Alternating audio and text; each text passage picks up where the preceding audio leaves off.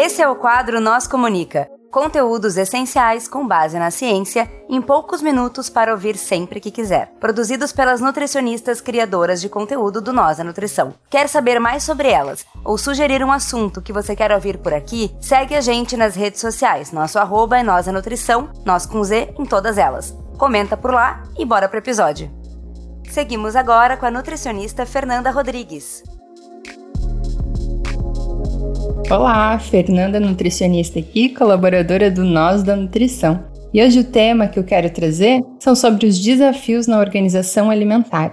Isso é um drama que te culpa? Ao mesmo tempo que desejamos ter uma cozinha impecável, brilhante e com aquela decoração simétrica como nas capas de revistas de decoração, Queremos também ter uma alimentação considerada saudável, contemplando todos os grupos alimentares coloridas e prazerosas, várias vezes ao dia, frequentemente. Então pensamos, nossa, que lindo esse cenário que parece um comercial de margarina, e conseguimos até imaginar uma música instrumental alegre de fundo e a família sorrindo.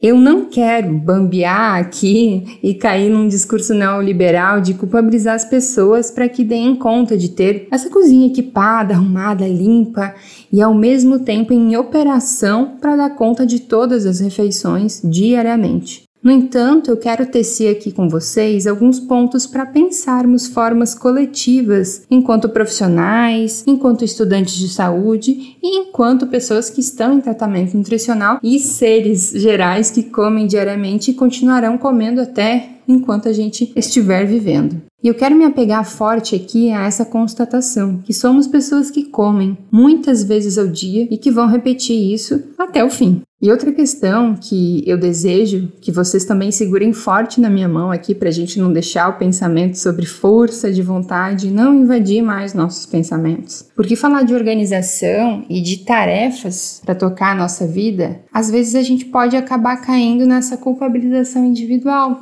e ela não leva a lugar nenhum. Há anos as estatísticas vêm demonstrando o afastamento dos brasileiros dos alimentos in natura, das frutas, né, dos vegetais em geral, do arroz, do feijão, tanto pelo valor, o acesso nas proximidades de casa e também para o preparo. Um outro ponto que eu vejo também muito nos atendimentos do consultório é o medo do desperdício de até conseguir se organizar, ir lá, comprar o alimento, mas depois, por questões da rotina, não conseguir preparar a tempo e então perder. E aí, questão, é claro, extremamente pertinente que a gente precisa problematizar o desperdício nos nossos lares. E aí, somado a todo esse emaranhado, a gente também pode acrescentar a mentalidade de dieta, a influência da mídia e a cobrança com um tom de apontar o dedo que muitos profissionais de saúde usam na comunicação para expressar o que seria um dia alimentar ideal.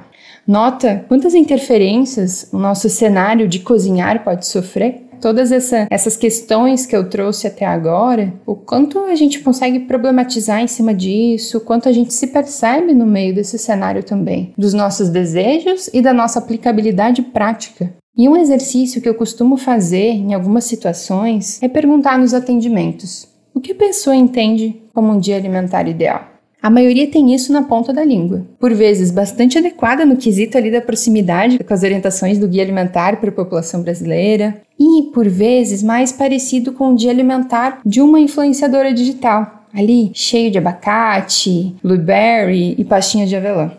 Por essas e por outras, que orientações alimentares pontuais, sem construção conjunta, não vão tornar o acesso ao cozinhar facilitado e sustentável. Em meu ponto de vista, precisamos compreender inicialmente o que temos como conhecimento alimentar até então e o que conseguimos acessar e o que damos conta de fazer de acordo com as nossas habilidades.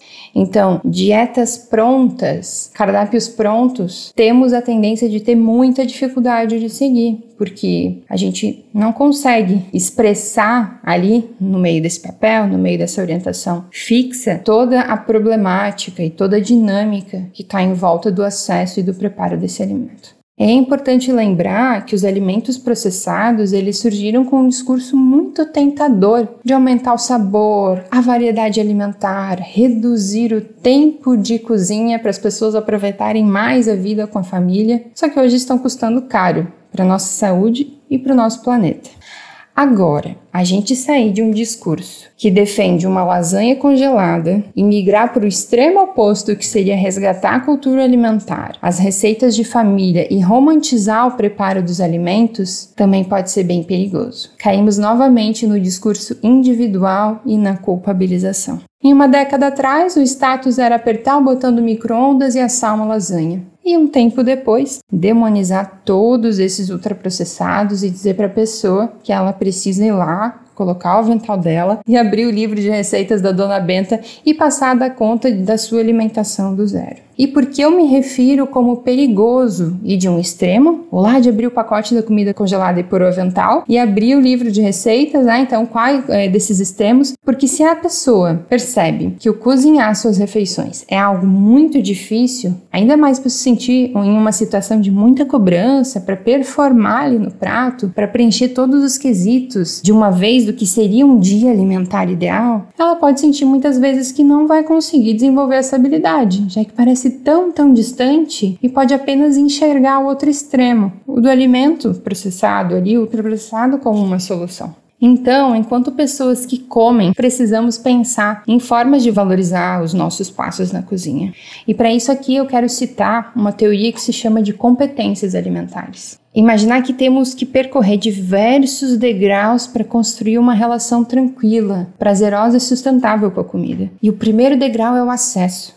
A gente precisa ter a comida dentro de casa. Então, entender que esse processo pode ser extremamente complexo de preparar, de separar um tempo, de ir na feira, no supermercado, na padaria, no açougue, se a pessoa come carne, na peixaria, etc. Criar essa rotina de sair de casa, de estender o tempo de antes de chegar em casa, então na saída no trabalho para passar nesses locais, adquirir, chegar em casa, higienizar, cozinhar e não desperdiçar, é um passo essencial mas que requer tempo, conhecimento e prática até que se torne uma habilidade.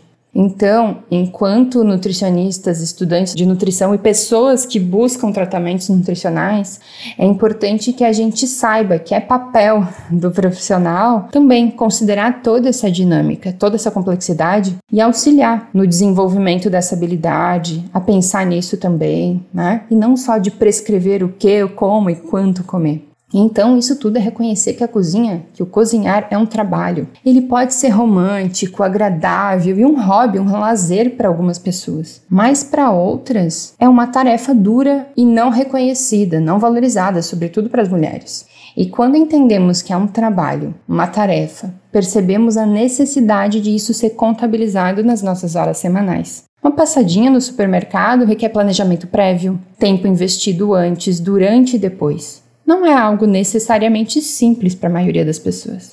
E ao compreendermos que isso se trata de um trabalho e desmistificar que é uma tarefa corriqueira, a gente pode conseguir valorizar nossos passos e pequenos avanços sem cair no extremismo de recorrer frequentemente aos deliveries, aos aplicativos de pedido de comida, ao consumo excessivo de ultraprocessados, que oneram nossos gastos e a saúde do nosso planeta, aí com tanto lixo que acaba sendo gerado.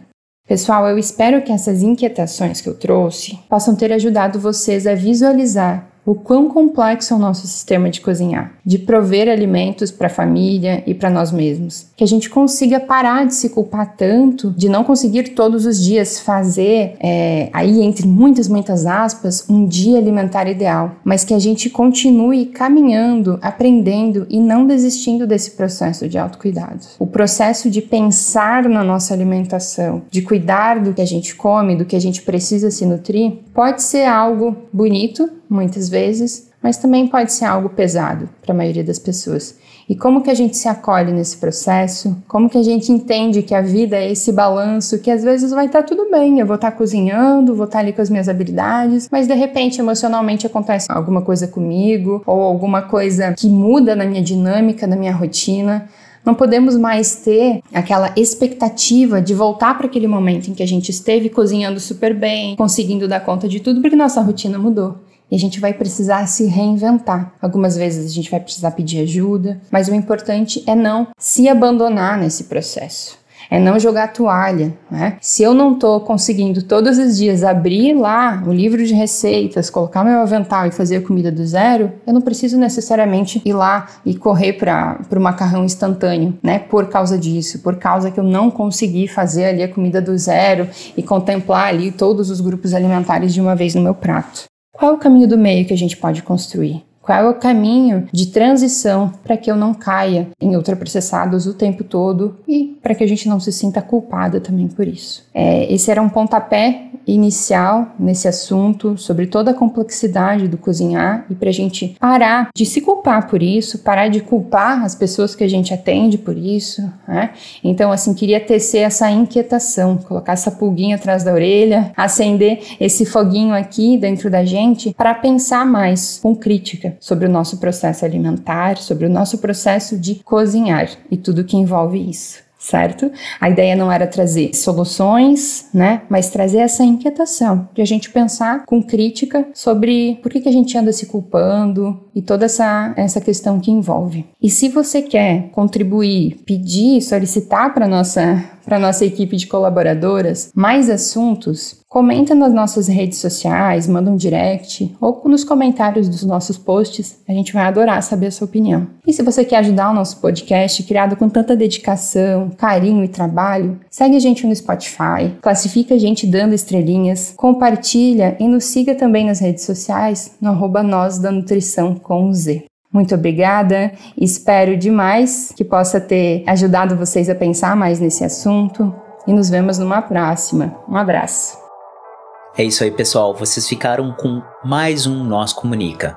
Se vocês querem entrar em contato conosco, vocês nos encontram em todas as redes sociais por arroba nós da nutrição, nós com Z, ou vocês podem mandar um e-mail para contato arroba nutrição.com.br. Vocês podem falar conosco ou falar com as Nutris colaboradoras que estão produzindo esse conteúdo sensacional. Abraço, tchau, tchau.